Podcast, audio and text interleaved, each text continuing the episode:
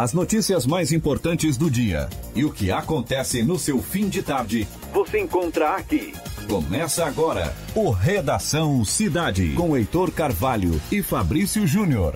Oferecimento: Unesc. Matrículas abertas. Formação e inovação para transformar o mundo.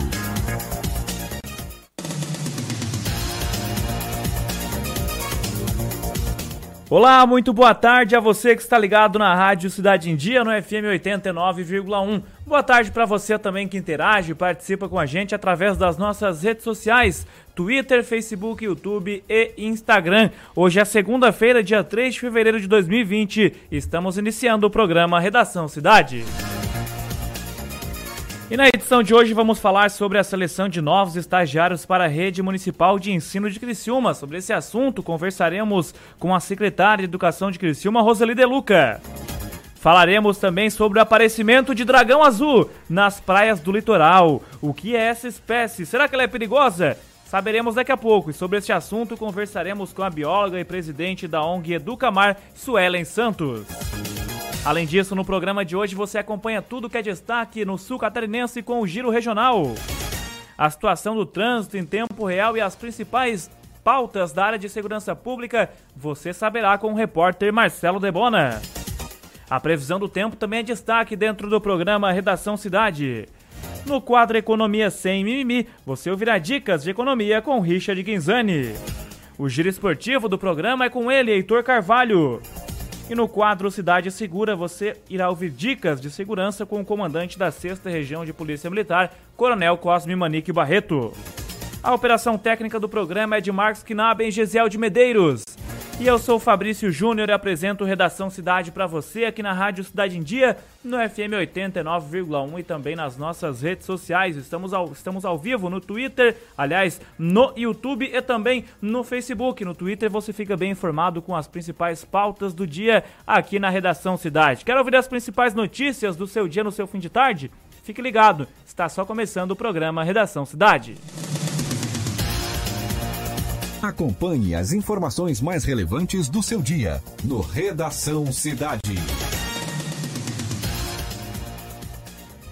17 horas e 6 minutos, 17 horas com 6 minutos. Estamos iniciando o programa Redação Cidade desta segunda-feira, 3 de fevereiro do ano de 2020. Primeiro programa do ano de do mês de fevereiro aqui Redação Cidade. Obviamente, final, o mês de fevereiro iniciou aí no último fim de semana e hoje o primeiro programa então do mês de fevereiro, o Redação Cidade para você aqui na Rádio Cidade em Dia. Desde já, convido você a participar com a gente no nosso WhatsApp 991 991564777 991564777 ou então Participe com a gente também através das nossas redes sociais. Já falei que estamos ao vivo no YouTube e também no Facebook. É muito fácil para você participar. facebook.com/barra Rádio Cidade em Dia. Se você já está conectado aí com a gente, já está ligado no Facebook, Deixe seu like, deixe seu comentário e também compartilhe a transmissão do programa Redação Cidade. Para você que está me acompanhando, está nos acompanhando pelo YouTube, é facinho também.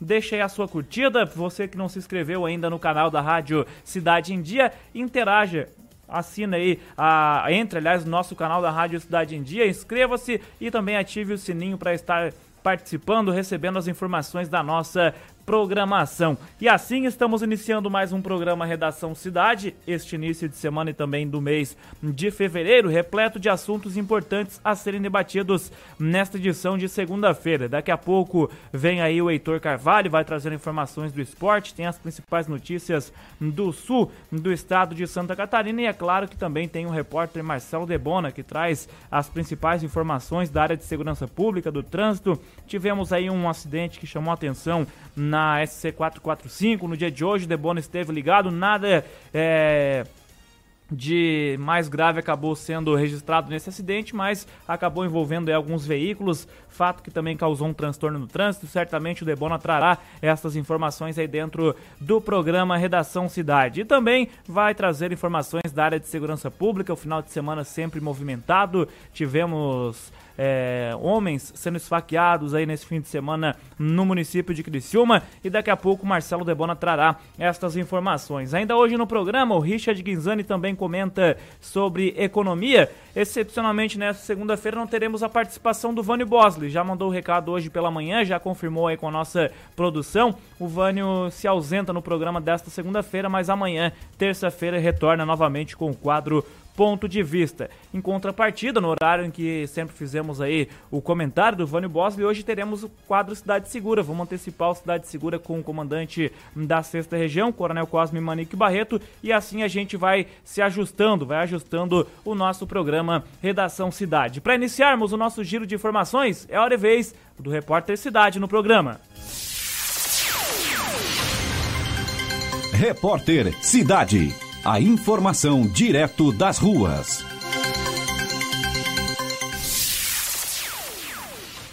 Quem traz informações direto das ruas é o repórter Marcelo Debona. Boa tarde, Debona. Boa tarde, Fabrício. Boa tarde a todos que estão ligados na rádio Cidade em Dia, nesta segunda-feira. E Fabrício, na noite desse domingo, um caixa eletrônico que fica no hall de entrada do prédio da Prefeitura de Sara foi arrombado. No entanto, o arrombamento ele só foi verificado na manhã desta segunda-feira quando os servidores chegaram no Paço Municipal para dar início ao expediente. O local ali conta com um sistema de monitoramento de câmeras de segurança e foi possível verificar como foi a ação criminosa. Dois homens, sem utilizar máscaras, isso de cara limpa, eles chegaram ao local por volta das 22 horas. Eles entraram no prédio pelo setor de processamento de dados e em seguida quebraram uma divisória de madeira de compensado para ter acesso ao setor onde fica o caixa eletrônico, que é bem na entrada do prédio da prefeitura de Sara, que fica na região central de Sara. E com o uso de ferramentas, eles abriram o compartimento em que o dinheiro fica armazenado e fugiram levando uma quantia não revelada. A ação criminosa no Paço Municipal de Sara durou cerca de duas horas. Até o local ali está em obras, existem bastante tapumes ao, ao redor da, do prédio da prefeitura ali, que estão construindo uma nova sede ali, e existe bastante tapumes ali, então acabam, acabou até auxiliando esses marginais aí.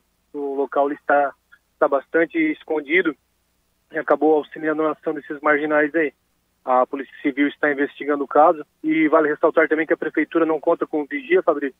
O local é monitorado por uma empresa de segurança, mas durante toda essa ação criminosa que durou cerca de duas horas, o alarme não foi acionado. Chamou bastante atenção. Então, nesse começo de semana, esse arrombamento ao caixa eletrônico da Prefeitura de Sara. Pois é, o Debone, até enquanto você trazia as informações e a gente que acompanha as fotos aí para quem vê no YouTube, também no Facebook, essas fotos que você colocou à disposição da nossa equipe de produção, é, foi comentado aqui no estúdio, inclusive, quem fez isso já sabia o local exato do que fazer, né, Debone? Ah, com certeza, se for der o bote certinho, é, o pessoal pode acompanhar as fotos ali, eu tive lá hoje à tarde conversando com o pessoal da prefeitura e eles fizeram essa ação aí bem certinho. Só o que é estranho é que eles não utilizavam, apesar de ter essa informação aí, saber onde era o local exato, onde estava o dinheiro, eles não usaram sequer máscaras, fizeram essa ação de cara limpa aí, e isso com certeza vai fazer com que a Polícia Civil logo logo identifique eles e acabe prendendo aí. Então, por um lado, eles tinham essa expertise em saber onde estavam o, o, dinheiro dentro do, dentro do caixa eletrônico, o local onde o dinheiro está armazenado, e eles arrombaram exatamente ali, apesar de levarem duas horas para fazer isso, geralmente o pessoal faz ações bem rápidas e acabam utilizando explosivos, ali eles usaram algumas ferramentas para cortar ali o cofre ali, e estavam de cara limpa, foi o que chamou bastante atenção aí, então eles com certeza já vão ser identificados na sequência aí, até estão buscando imagens de câmera de segurança também da, do entorno da prefeitura, existem muitas residências ali, até mansões ali que possuem sistema de monitoramento e a Polícia Civil está buscando essas imagens aí para tentar identificar o quanto antes esses criminosos aí. Tá certo. Mais situações é da área de segurança pública, Debona? Ainda na área de segurança, a divisão de repreensão a roubos da Polícia Civil de Criciúma, coordenada pelo delegado Yuri Micheluz, finalizou uma investigação que resultou na identificação e indiciamento de um homem de 23 anos. Ele é apontado como revendedor ilegal de armas de fogo e munição para criminosos aqui do município de Criciúma e de região. Caso condenado, ele pode pegar até oito anos de reclusão. Segundo o delegado Yuri Micheluzzi, a investigação durou seis meses. E esse indiciado aí está recolhido já no sistema prisional desde outubro do ano passado, quando ele foi preso em flagrante por tráfico de drogas e posse de munição. Na, na ocasião foi cumprido um mandado de busca e apreensão na casa do acusado durante uma investigação que apurava o roubo de caminhonetes na região. E por essa primeira prisão ele foi condenado a cinco anos de prisão, além de multas. Então agora ele será indiciado por um outro crime, pode pegar mais oito anos de reclusão. E Fabrício, nesse domingo tivemos mais um caso de afogamento na região. Um homem de 28 anos morreu afogado na tarde de ontem por volta das 16 horas na Lagoa do Faxinal, em Balneário Rincão. O banhista foi tentar buscar uma bola, ele estava ali junto com familiares, tomando banho no, na lagoa, e ele foi até uma parte um pouco mais funda da lagoa e acabou submergindo e não foi mais visto. O corpo de bombeiros foi acionado, fez um trabalho de buscas na região ali que durou cerca de uma hora e meia e o corpo foi localizado em uma área bastante profunda ali com cerca de 4,5 metros de profundidade. Então mais um caso de afogamento na região um homem de 28 anos que acabou morrendo na tarde de ontem na Lagoa do Faxinal, em Balneário Rincão. Pois é, infelizmente, mais uma vez é, a gente traz notícias e repercute notícias como essa, né, Debona? Mais um jovem aí que acabou sendo vítima de afogamento e com certeza esse fato chamou atenção e também fica, fica nos nossos sentimentos aí aos familiares deste rapaz de apenas 28 anos, até porque é uma situação trágica e que causa um sentimento ruim em todos, né, Lebona? Tinha muitos amigos, a gente vê depoimentos em redes sociais, enfim, e acaba causando aí também é, esse sentimento aí. A gente deseja sentimentos aos familiares porque é um momento bastante complicado, né? Sim, é mais um caso, infelizmente, de afogamento aí. Isso acaba abalando bastante familiares, amigos, é algo inesperado, né? Repentino, como um acidente de carro também, é algo repentino. Essas situações de afogamento acabam deixando os amigos e familiares bastante abalados com essa situação, Fabrício. Perfeito. Algo mais a destacar na primeira participação, Debona? Então, Fabrício, na última sexta-feira ainda, para o pessoal que não acompanhou esse caso, a gente teve um, uma briga em um bar que acabou resultando em uma morte. Foi no Morro Estevam, aqui em Criciúma, um homem de 27 anos foi morto a golpes de pá por dois irmãos de 34 e 37 anos. Segundo a polícia militar apurou lá, no Morro Estevam, a dupla alegou legítima defesa. Eles informaram aos policiais que estavam no bar quando um dos irmãos foi agredido pelas costas com a pá. Em seguida, eles tomaram a pá, a pá desse agressor e acabaram desferindo vários golpes que acabaram levando à morte desse homem de 27 anos. No fim de semana já começou com morte e infelizmente terminou com morte também devido ao afogamento. Ainda tivemos ontem, Fabrício, na região do Vozocris, no distrito do Rio Maina, um, uma ocorrência envolvendo perturbação ali, segundo a Polícia Militar, dois homens realizavam manobras perigosas com o veículo ali no bairro Rosa Cristo e o morador reclamou da situação ali, que estava colocando em risco a vida de pessoas que circulam pelo bairro ali, crianças, e os dois ocupantes do veículo acharam ruim, desceram do carro e tentaram agredir o morador. E o morador, segundo ele alegou aos policiais em legítima defesa, ele estava com uma faca e acabou partindo para cima desses dois ocupantes do veículo aí e acabou despedindo golpes nessa dupla aí. As duas vítimas aí, as duas pessoas que estavam no carro foram encaminhadas em estado grave ao pronto-socorro do Hospital São José. Até tentei buscar informações sobre o estado de saúde deles, não foi possível até o momento. Eu ainda vou continuar indo atrás para saber como é que está essa situação. Já o morador ali, que foi quem esfaqueou essa dupla, ele foi preso pela Polícia Militar. Fim de semana, então, bastante movimentado na área de segurança, Fabrício. Pois é, fim de semana muito movimentado na área de segurança pública. Daqui a pouco você volta trazendo informações do trânsito, Debono. Até mais! Até mais, repórter Cidade, Marcelo Debona, conectando você a informação. Valeu, aí portanto Marcelo Debona conectando o ouvinte da Rádio Cidade em Dia à informação. 17 horas com mais 17 minutos. Vamos à previsão do tempo no programa. Clima na cidade. Tudo sobre o tempo.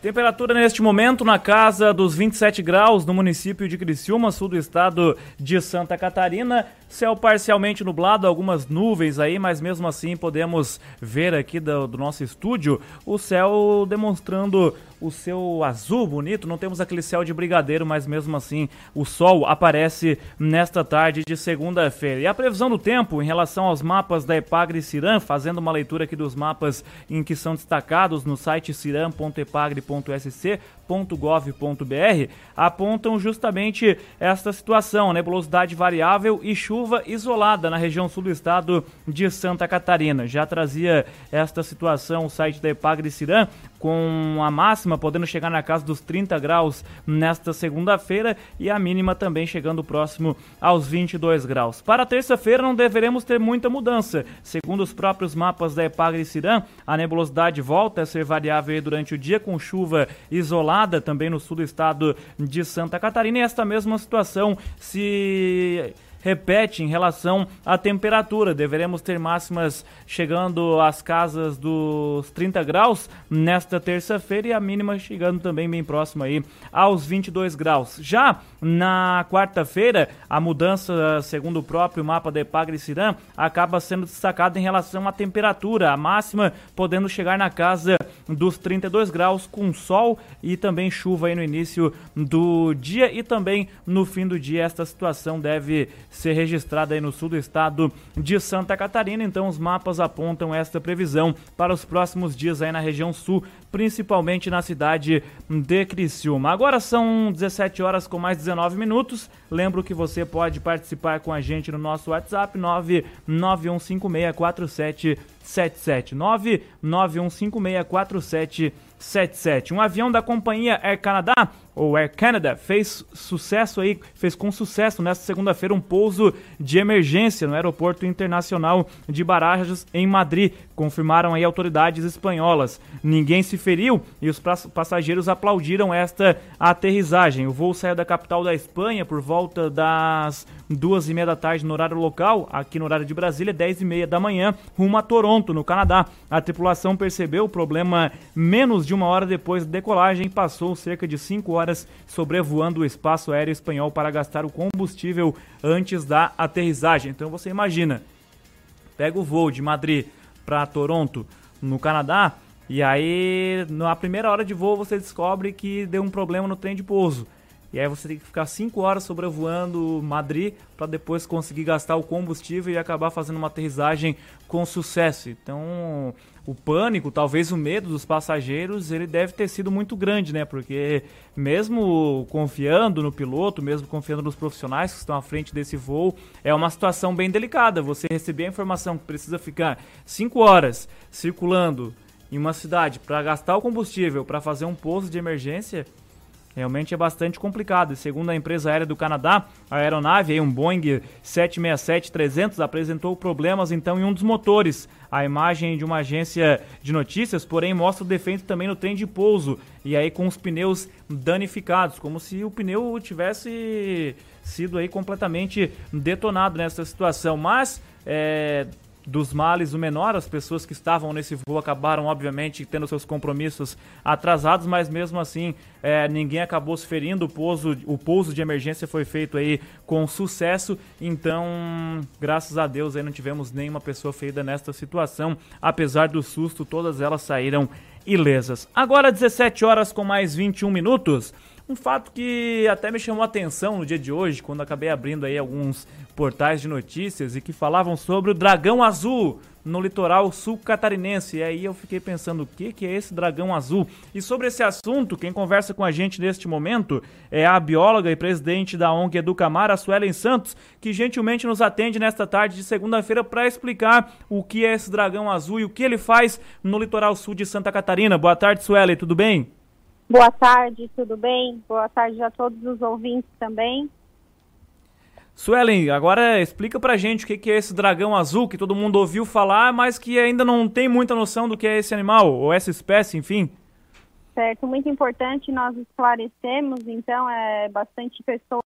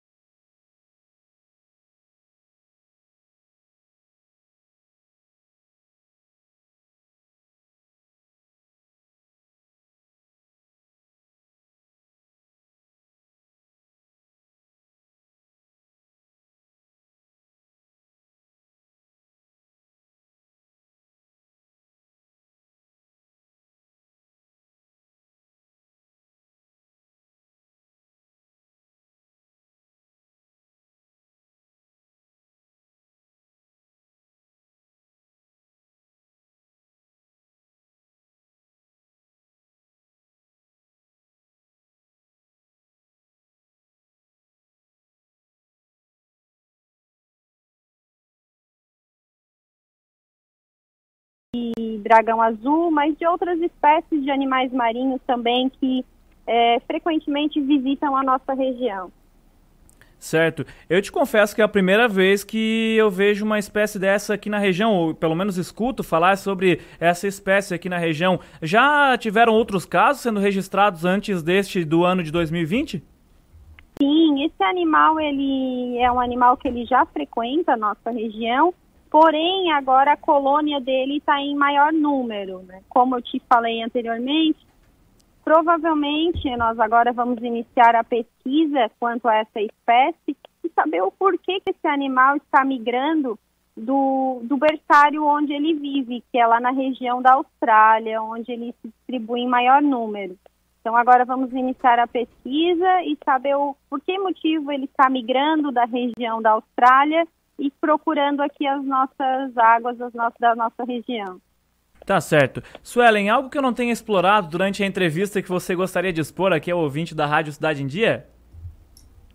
Sim, é importante então, ao, ao ver esse animal, é, manter a distância, né, o friso para que não precise matá-lo, né? Manter então aí o ecossistema natural, deixar o bichinho voltar para o mar e com certeza assim que as águas esfriarem, a distribuição de alimentos que são as águas vivas vão ficar em menor e ele consequentemente também vai seguir as correntes marítimas e voltar lá para para onde ele de onde ele vem, que é a Austrália. Perfeito. Suelen Santos, bióloga e presidente da ONG Educamar, obrigado pela disponibilidade para conosco aqui da Rádio Cidade em Dia. Parabéns aí por esse trabalho de conscientização que já vem sendo feito e sucesso no restante desse trabalho também ao longo dos próximos dias. Nós que agradecemos e estamos à disposição aí em qualquer dúvida. Obrigado. Aí, portanto, a Suelen Santos falando sobre esta situação, a aparição ou a presença de dragão azul aí no litoral sul catarinense, o fato que chamou a atenção e vem ganhando repercussão nas últimas horas e nesse nesta segunda-feira aqui na Rádio Cidade em Dia. Já tem gente participando com a gente, o Luiz de Laguna, olha só. Boa tarde, Dragão Azul já é vítima da poluição estúpida e desenfreada do ser humano nos dias de hoje. Poluição no mar e também na beira da praia. Luiz de Laguna, obrigado, viu, Luiz, pela sua participação aqui dentro do programa Redação Cidade. Sempre bem-vindo aí a sua participação aqui com a gente. Nosso WhatsApp é o 99156 4777 99156 4777 17 horas e 29 minutos. Agora 17h30, intervalo. Na sequência, economia no programa. Acompanhe as informações mais relevantes do seu dia no Redação Cidade. Acompanhe a Rádio Cidade em Dia nas redes sociais Arroba Rádio Cidade em Dia. Estamos no Facebook, no Instagram, no Twitter e no YouTube. O Colégio Nesc está com novidades em 2020. Nova equipe de gestão, novo projeto pedagógico e estrutura física modernizada. Aqui, seu filho tem acesso ao que há de melhor na nossa universidade. Professores qualificados, biblioteca, laboratórios, complexo esportivo, museu de zoologia e muito mais. Venha conhecer o Colégio Nesc. Turmas do ensino fundamental ao ensino médio. Matrículas com descontos especiais. Colégio Nesc. O Nesc desde criança. Estamos com uma super promoção nos cinemas Arcoplex dela e Arcoplex Criciúma, onde o valor do ingresso é preço único para todos os clientes. Não tem meia entrada. Segunda, terça, quinta, sexta, sábado e domingo, você paga apenas 10 reais. Quarta promocional apenas 8 reais. Sábado Maluco, último sábado do mês, você também paga somente 8 reais. Nossa! Você não pode perder. Aproveite! Venha para Arcoplex Cinemas. Rádio Cidade em Dia, 89,1 FM. Conteúdo conectado com a sua vida. Desperte a sua empresa para o mundo digital. Com gerenciamento de redes sociais e geração de conteúdo online, a Time Marketing Digital torna o seu negócio um case de sucesso. Através de um planejamento estratégico, você conquista novos clientes e potencializa suas vendas. Não perca mais tempo. Seja Digi, seja Time. Entre em contato 48 30 45 17 17.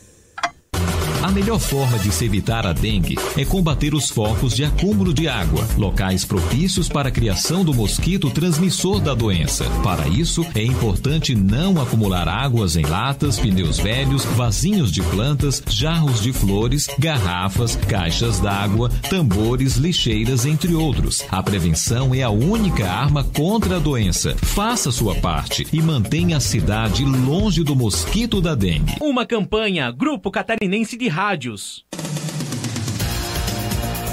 Seu resumo de fim do dia, para ficar por dentro das notícias mais relevantes. De segunda a sexta, às 17 horas, você ouve o Redação Cidade, com Heitor Carvalho e Fabrício Júnior. Oferecimento: Unesc. Matrículas abertas. Formação e inovação para transformar o mundo.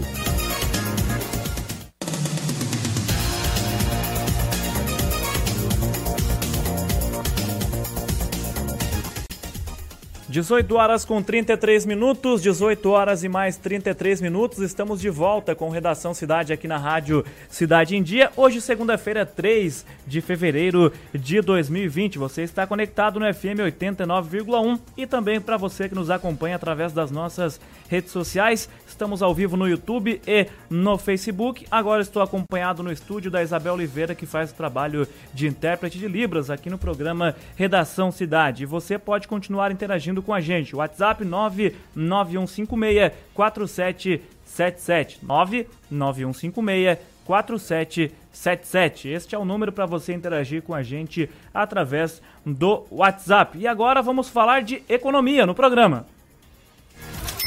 Economia sem mimimi, para entender o mercado financeiro.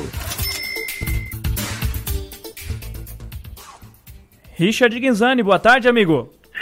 Boa tarde, Fabrício. Boa tarde, amigos do Redação Cidade. Uh, iniciando fevereiro, para algumas, uh, o pessoal já está retomando as aulas, né? Já está terminando aquele espírito de férias, já está acabando. A gente tem todo fevereiro ainda, ainda para com esse tempo ainda quente, né, Fabrício? Então é um, é um período atípico, né, de fevereiro, né? O pessoal com o pé aqui, eu tô na praia, né?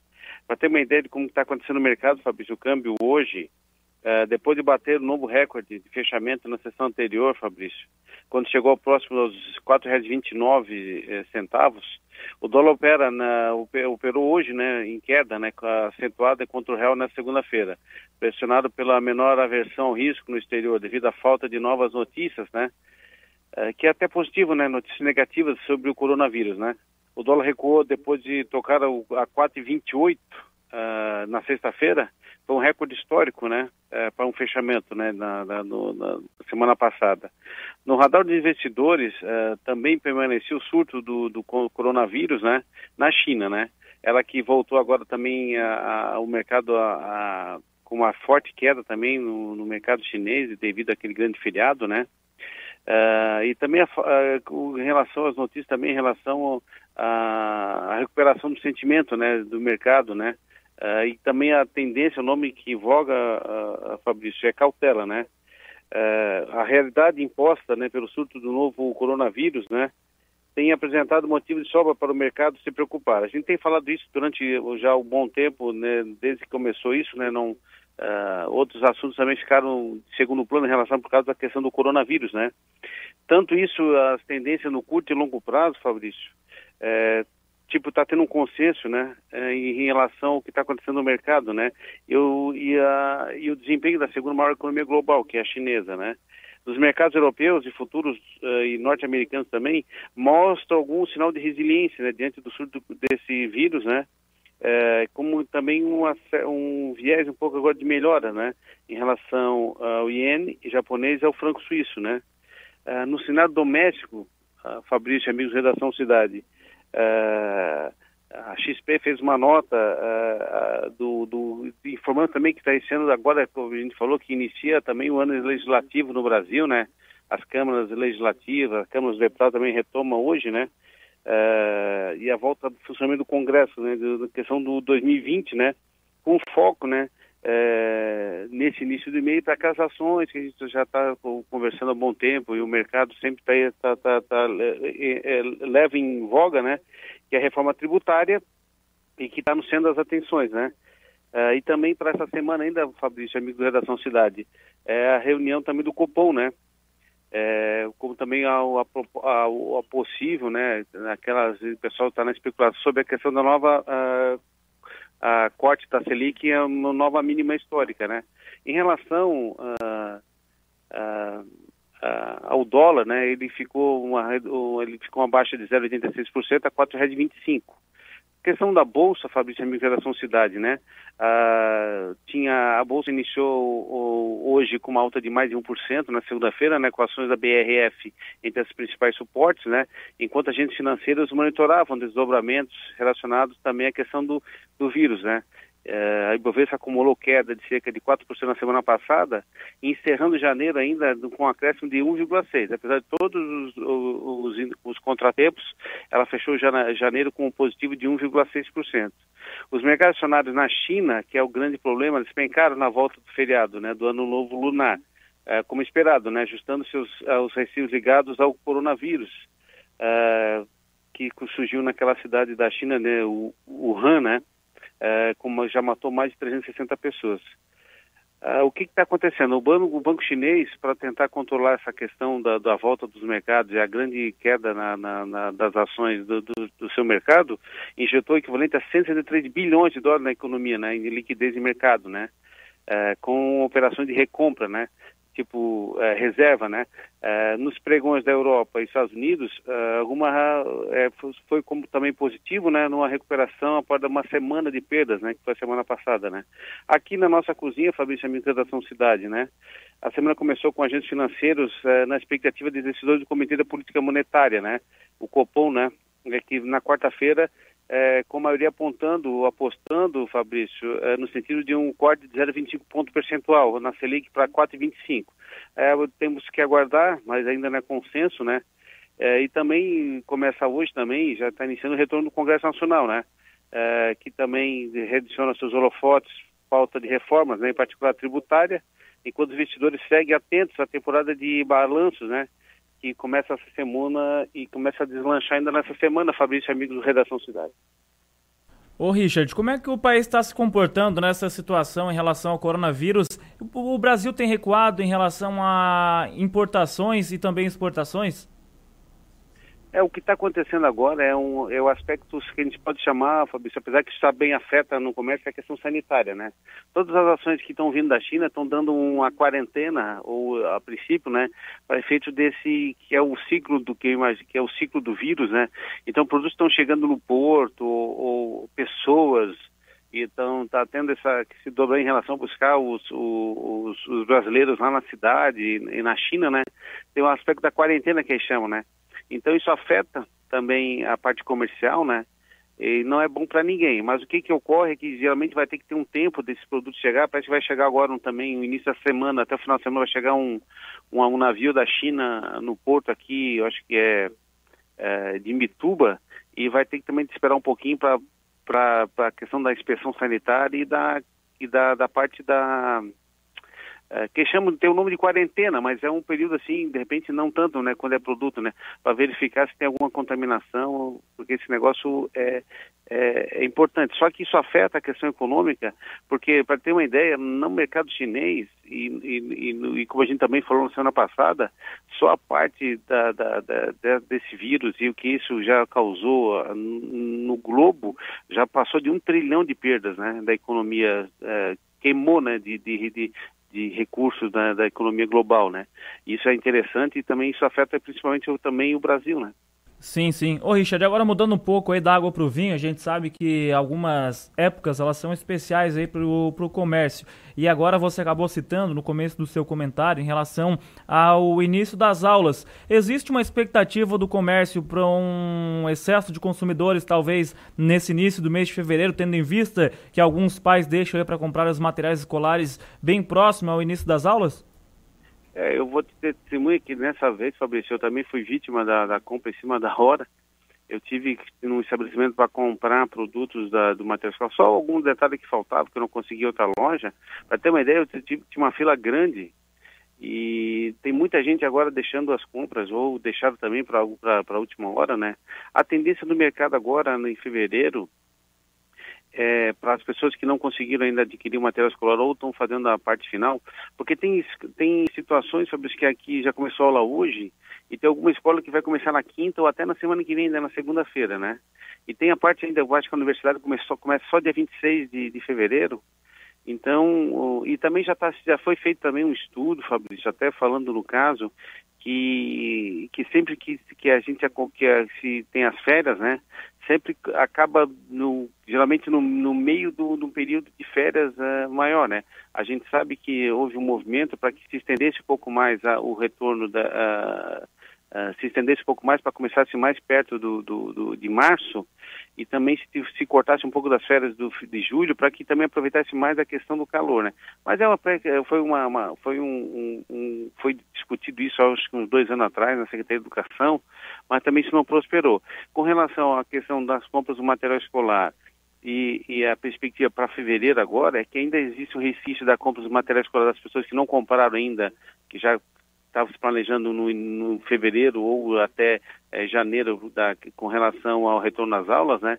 E o que vai acontecer agora e o que está acontecendo é muita, muita gente ainda sem livros ou que esgotaram nas, nas livrarias questão dos livros didáticos, alguma coisa que precisa, ou de literatura, que não conseguiram comprar e vão ter que apelar para, para lojas virtuais, né? Ou até esperar encomendas. Perfeito. Richard, um abraço, até amanhã. Obrigado, Fabrício. Um abraço para todos os amigos do Redação Cidade. Valeu. Aí, portanto, Richard Guinzani trazendo informações de economia aqui dentro do programa Redação Cidade. Agora são 17 horas com mais 43 minutos. É hora e vez do quadro Cidade Segura no programa.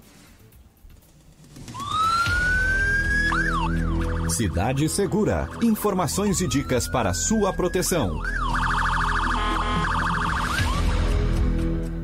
E quem traz dicas de segurança no programa Redação Cidade semanalmente é o comandante da 6 Região de Polícia Militar, Coronel Cosme Manique Barreto, que já está em linha com a gente. Boa tarde, comandante, tudo bem? Boa tarde, boa tarde, senhores ouvintes, pessoal também, todos aqueles que estão nas plataformas digitais. Bem, é, a Polícia Militar, ela sempre busca inovar e uma das ações mais exitosas que estamos tendo nos últimos tempos são as redes de vizinho. As redes de vizinho utilizando aquilo que a tecnologia nos dispõe. As redes de WhatsApp, né, o sistema de comunicação direta pelo WhatsApp, que é extremamente eficiente, faz também com que as nossas redes de vizinho é, mudaram até de contexto e, e tendo é, esse, essa ferramenta né, digital sendo a mola propulsora dessa nova realidade das redes de vizinho. Só para ter uma, idade, uma ideia, 1,5 bilhões de pessoas no, no, no, planeta Terra utilizam né, a rede de WhatsApp, estão inseridos dentro da rede de WhatsApp, com 130 milhões aqui no Brasil. E 42 bilhões de mensagens dia circulam por ela. E também mensagens de segurança. Falando isso, eu quero convidar, convidar a todos aqueles que são aqui da região sul, é, Criciúma, os municípios circunvizinhos, região de Araranguá, para que venham, venham se somar dentro da segurança pública, dentro das redes de vizinhos, né? e como fazer para entrar nessas redes de vizinhos. Bem, eu aconselho a todos que, é, porventura, já ouviram falar, já tiveram a, a, alguma fala, algum resultado positivo das redes de vizinho, e queiram colocar na sua rua, no seu bairro, procurem alguém que conheça, um amigo, um conhecido que tenha, né, que esteja inserido dentro deste programa e peça é, qual é o policial que é responsável, qual é o policial militar que é responsável pela sua rede. Porque um dos motivos da nossa grande retorno que nós temos, né, é, desse sucesso que a gente está tendo aqui no Sul com as redes de vizinho, é que nós temos policiais militares inseridos em vários grupos, fazendo uma leitura e dando um retorno rapidamente em cima dos problemas. Não que a gente consiga ler né, no momento que entra uma, uma notícia ali, mas que a gente consegue, a posterior, às vezes, ter um retorno imediato. Mas falando de como entrar nas redes de vizinho, procure alguém, um, um amigo, um policial militar que conheça, que vai lá na sua residência, lá no seu grupo, né, já monte um grupinho de pessoas até para conversar com o policial militar, ele fará né, uma palestra, como ela funciona, quais os cuidados que deve ter. E aqui também já quero passar para todos os principais cuidados que a gente tem. Por quê? Você vai entrar num grupo que vai falar apenas uma linguagem, segurança pública. Então você tem que falar esta única linguagem. Não é para ser mandado correntes de orações, corrente entre amigos, é, fotos, brincadeiras, mesmo dar um bom dia ou uma boa noite também não. Por quê? Imagina, num grupo onde tenha 150, 200 pessoas, se todos forem dar bom dia, você vai encher a sua tela com aquele bom dia, bom dia, bom dia várias vezes.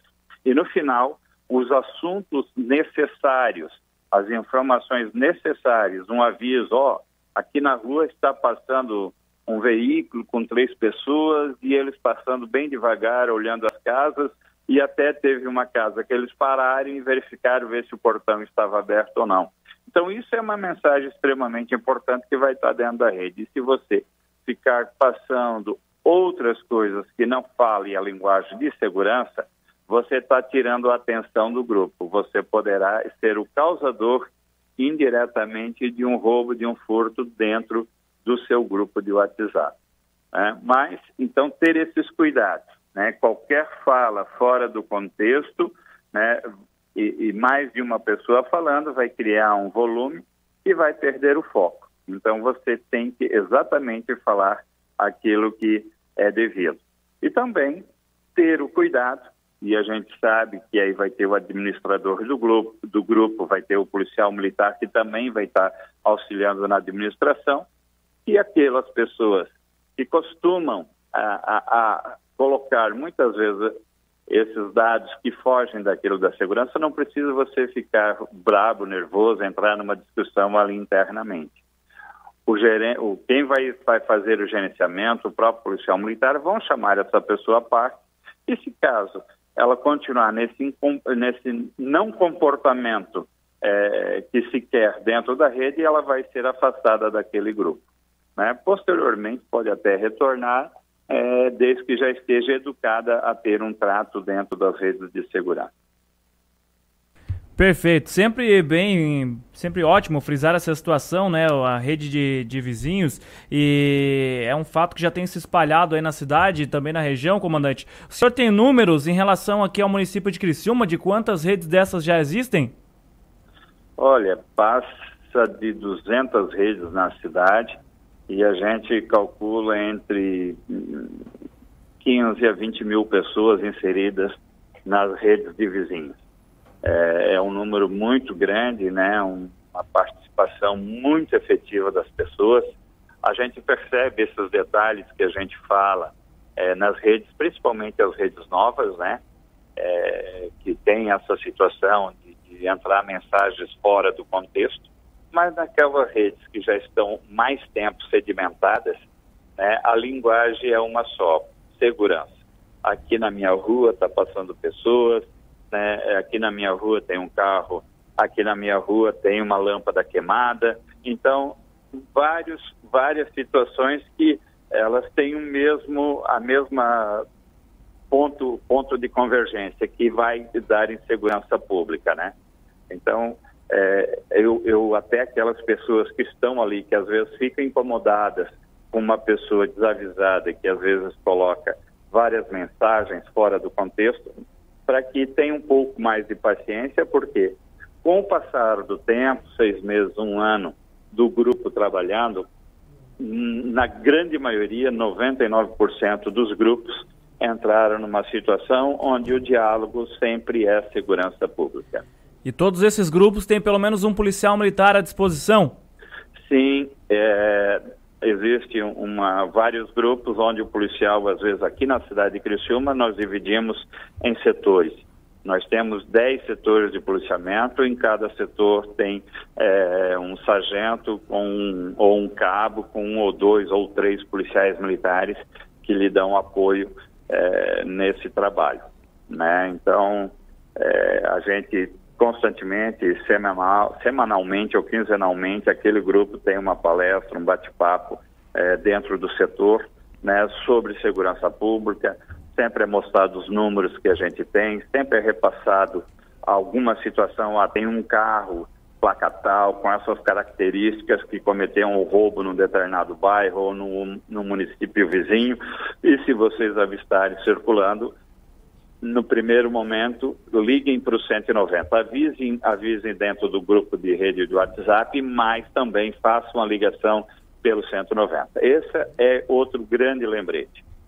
Sempre fazer ligação no 190. O canal de comunicação de um possível fato que você acha que pode gerar um crime, uma suspeição de uma pessoa, ou você viu uma pessoa saindo correndo de dentro de uma casa de um vizinho, ligue o 190. Porque às vezes, determinado horário, o policial militar que está ali dentro do gerenciamento dessa rede, ele pode estar no seu horário de folga, pode estar repousando, pode estar numa outra atividade, às vezes até atendendo uma outra, um outro local dentro do, do, do seu setor, e que ele não pode naquele momento estar olhando, mesmo sabendo que está chegando mensagem, não pode estar olhando o, o, o celular, o WhatsApp, né? Que às vezes está atendendo uma outra pessoa. Então, fazer sempre a ligação, sempre ligar por 190. Aí a gente, no, aqui na cidade de Criciúma, a gente sempre tem de três a quatro pessoas exclusivamente para atendimento é, é, do telefone, exclusivamente na função de telefonista. Então, é, há uma possibilidade muito grande que logo após a ligação você ser atendido. Perfeito. Um abraço, comandante. Até semana que vem. Um abraço. Até a semana que vem com novas dicas e falas sobre segurança pública.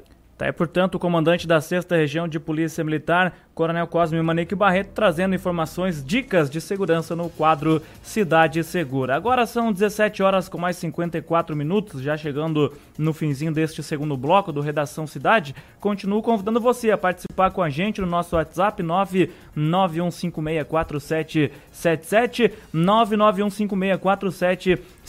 O Avelino, lá de Forquilinha, bateu a foto no momento em que entrava no seu carro, ligava o rádio no FM 89,1, retornando para sua residência e dizendo que está ligado na rádio Cidade em Dia. Inclusive, ele mandou aqui para mim um, uma foto, uma publicação aqui, parece ser de um Facebook, em relação ao Jorge Mauá, jogador que está vindo aí para defender as cores do Metropolitano. Bastante otimista e o Avelino com seu novo reforço, Jorge Mauá, jogador que vem de São Paulo para vestir as cores do Metropolitano de Nova Veneza. Esse ano teremos um ano que promete aí, que vai prometer muitas emoções aos amantes do futebol amador, especialmente aos torcedores de Metropolitano e Caravaggio, os dois times de Nova Veneza que formam juntos o clássico da polenta, o clássico mais charmoso do futebol amador do Brasil. Convido mais uma vez então você a participar também através do nosso Facebook facebook.com barra Rádio Cidade em Dia. Se você já está aí conectado com a gente, é facinho, não deixou o like ainda? Tá perdendo tempo. Deixa sua curtida, deixe seu comentário e também compartilhe a live do programa para que mais pessoas possam ser alcançadas aí com a live da Rádio Cidade em Dia. Se você está gostando do conteúdo, obviamente, porque outras pessoas não iriam gostar, então compartilhe para que chegue esse conteúdo até outras pessoas aqui dentro da nossa programação. Já você que está no YouTube, é facinho também, deixe seu joinha, tem o chat ali ao lado para você comentar também participar do programa, deixar a sua interação, sua sugestão de pauta, sua crítica, enfim, fazer parte aí do programa Redação Cidade. Você é sempre importante dentro da nossa programação e a gente fica extremamente feliz quando você interage no programa Redação Cidade. E agora, então, 17 horas com mais 56 minutos. Hoje não temos o comentário com o Vânio Bosley, já havia antecipado no início do dia que não poderia estar presente no programa, já acabou justificando a sua falta, mas amanhã trará informações de política. Mas na política nacional, nenhuma novidade. O ex-governador do Rio, o Sérgio Cabral, do MDB, disse em interrogatório nesta segunda-feira que o também ex-governador Luiz Fernando Pezão que também é do MDB, ajudou a estruturar esquema de propina da organização criminosa. Em depoimento, logo depois, Pezão disse que a acusação de Cabral é mentira grande. Preso desde 2016 pela Lava Jato, Cabral vem admitindo desde o ano passado o recebimento de propina, implicando inclusive outros membros da organização criminosa. Depoimento foi aí o juiz Marcelo Bretas, da sétima vara federal criminal, no âmbito da Operação Boca de Lobo, que prendeu Pezão. O interrogatório começou aí por volta das 2h50 desta tarde de segunda-feira. E aí diz o seguinte: Cabral acabou relatando o seguinte. O vice-governador Pezão participou da estruturação dos benefícios indevidos desde o primeiro instante do nosso governo, da organização criminosa é, em parênteses aqui, entre parênteses, esta declaração do Cabral, que completou o seguinte: Desde mesmo da campanha eleitoral e durante os oito anos em que fui governador e posteriormente, tem algumas informações a respeito da continuidade do esquema. Segundo o ex-governador, o esquema começou na administração da família Garotinho. Os ex-governadores Antônio Garotinho e Rosinha Mateus negam Cabral e sucessor, na versão do MDBista, diminuíram então o valor cobrado das empresas em propina. E aí acabaram relatando o seguinte. Antes eram 15 a 20% pagos aos governos anteriores, da Rosinha e também do Garotinho. Eu estabeleci junto com o Pezão um percentual de 5% para 3% para meu núcleo, 1% para o núcleo dele, que era da Secretaria de Obras, e 1% para o TCE, Tribunal de Contas do Estado, para aprovação das licitações. Esses foram bonzinhos, né? Eles vão roubaram menos aí, acabaram participando de um esquema que indevido que beneficiava menos pessoas, né? Então, são bonzinhos, saíram do 15 a 20%, jogaram ali para 5%, 3% e 1%. São honestos, são bons esses, acabaram diminuindo aí a propina. Cabral disse ainda que Pezão, obviamente que estou sendo irônico, né? Cabral disse ainda que Pezão foi o inventor da chamada taxa de oxigênio, mas que esta propina estava englobada nos 5% cobrados dos valores. Pezão estabeleceu isso, a taxa de oxigênio, porque dizia que tinha a, que abster a subsecretaria deles. E aí, em seu depoimento, após acusar, após Cabral o acusar, o Pezão afirmou que só conheceu a existência da propina chamada taxa de oxigênio pela imprensa, relatando o seguinte: me surpreende muito nos depoimentos o ex-governador dizer que eu fui o criador dessa taxa. Além disso, segundo Cabral, Pezão recebeu uma mesada de 150 mil reais e acabou acrescentando o seguinte: recebeu durante os oito anos os pagamentos extras disse Cabral em depoimento na tarde desta segunda-feira. O ex-governador ainda disse que recebia uma mesada de 500 mil reais da FETranspor e em abril de 2014, ao renunciar o cargo para o sucessor, afirmou que Pezão deveria receber. Além disso, Pezão teria recebido um montante de 30 milhões de reais só da FETranspor para a campanha A Sucessão. Relatando ainda seu depoimento, Cabral acabou dizendo o seguinte: foram 30 milhões para o governador Pezão, para a sua estrutura, e 8 milhões para seus deputados, a quem eu tinha interesse de ajudar. Quando chegou 2015, Pezão me procurou para me ajudar financeiramente. Ele se ofereceu. A campanha dele chegou a 400 milhões de reais. Então teve a sobra de caixa e ele me ofereceu. Essa situação, em relação aí do repasse de Pezão a Cabral de 500 mil reais, ficou 4, 5 meses em, 2000 e, em 2015. Então, são situações aí que vêm sendo relatadas a cada depoimento e que escancaram ainda mais a corrupção no Rio de Janeiro, envolvendo aí Sérgio Cabral e também Luiz Fernando Pezão, os dois ex-governadores aí do Rio de Janeiro que estão sendo estão enrolados aí na justiça e este fato movimenta o cenário político nacional. Interrogatório desta segunda-feira do ex-governador Sérgio Cabral acabou confirmando, ele acabou confirmando que o ex-governador Luiz Fernando Pezão ajudou a estruturar o esquema de propina da organização criminosa, o qual ele estaria envolvido. Pontualmente 18 horas, intervalo, na sequência mais informações com o repórter Marcelo Debona e também mais informações dentro do Redação Cidade.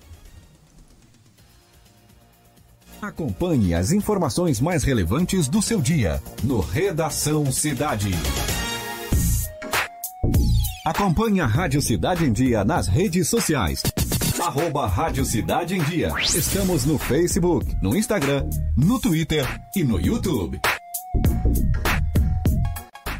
Colégio Nesc está com novidades em 2020. Nova equipe de gestão, novo projeto pedagógico e estrutura física modernizada. Aqui, seu filho tem acesso ao que há de melhor na nossa universidade. Professores qualificados, biblioteca, laboratórios, complexo esportivo, museu de zoologia e muito mais. Venha conhecer o Colégio Nesc. Turmas do ensino fundamental ao ensino médio. Matrículas com descontos especiais. Colégio Nesc. O Nesc desde criança. ZYN 553. Rádio Cidade em Dia. Conteúdo conectado com a sua vida. Amor, não fique preocupado. Mas hoje à noite eu sonhei com o meu ex. Papai, eu tenho dois namorados. Estou pensando em ampliar pra três. Querida, me desculpe a franqueza, mas acho que você engordou. Vovó, aquela sua sobremesa é muito ruim, foi por isso que sobrou. Aquele seu perfume que eu adoro, hum, lembra minha primeira namorada. Aquela sua camisa autografada do Brasil não sumiu, eu dei pro filho da empregada. Eu uso seu batom e seus vestidos sempre que você está dormindo. A cada dez vezes que a gente namora, em oito delas acabo fingindo. Tem muitas coisas que a sua família não precisa saber. Mas se você é doador de órgãos, isso você tem que informar. Seja um doador, avise sua família. Uma campanha da APAR. Uma campanha Grupo Catarinense de Rádios. Desperte a sua empresa para o mundo digital. Com gerenciamento de redes sociais e geração de conteúdo online, a Time Marketing Digital torna o seu negócio um case de sucesso. Através de um planejamento estratégico, você conquista novos clientes e potencializa suas vendas. Não perca mais tempo. Seja Digi, seja Time. Entre em contato 48 30 45 17 17. Oi, pessoal, tudo bem? Eu sou Eduardo Maciel e estou aqui na Rádio Cidade em Dia de segunda a sexta-feira no programa Cotidiano. Eu aguardo vocês a partir das nove e meia da manhã com muito entretenimento e conteúdo até às onze e meia da manhã. Então sintoniza aí 89.1 FM e segue a gente no youtube.com barra Rádio Cidade em Dia para assistir todos os nossos conteúdos. E não esquece de acompanhar as nossas redes sociais, arroba Rádio Cidade em Dia no Facebook, Instagram e Twitter. Rádio Cidade Cidade em Dia. Conteúdo de qualidade no ar e na palma da sua mão. Acompanhe as informações mais relevantes do seu dia no Redação Cidade. 18 horas com mais 4 minutos, voltamos com Redação Cidade desta segunda-feira, 3 de fevereiro de 2020. Agora a mesa de áudio sendo capitaneada pela Sharon Freitas, substituiu a Gesiel de Medeiros. O Marcos Knaben continua também na parte de imagens, para você que nos acompanha aí pelo Facebook e pelo YouTube. Um forte abraço, então acompanhe o trabalho do Marquinhos também, que acaba colocando as imagens das ruas com o repórter Marcelo Debona, as pautas que são debatidas, toda a produção de vídeo aqui dentro do Redação Cidade é dele, Marcos Knaben, agora a mesa de áudio capitaneada pela Sharon Freitas. E agora quem volta trazendo informações dentro do Redação Cidade é ele, o repórter Cidade, Marcelo Debona. Repórter Cidade. A informação direto das ruas.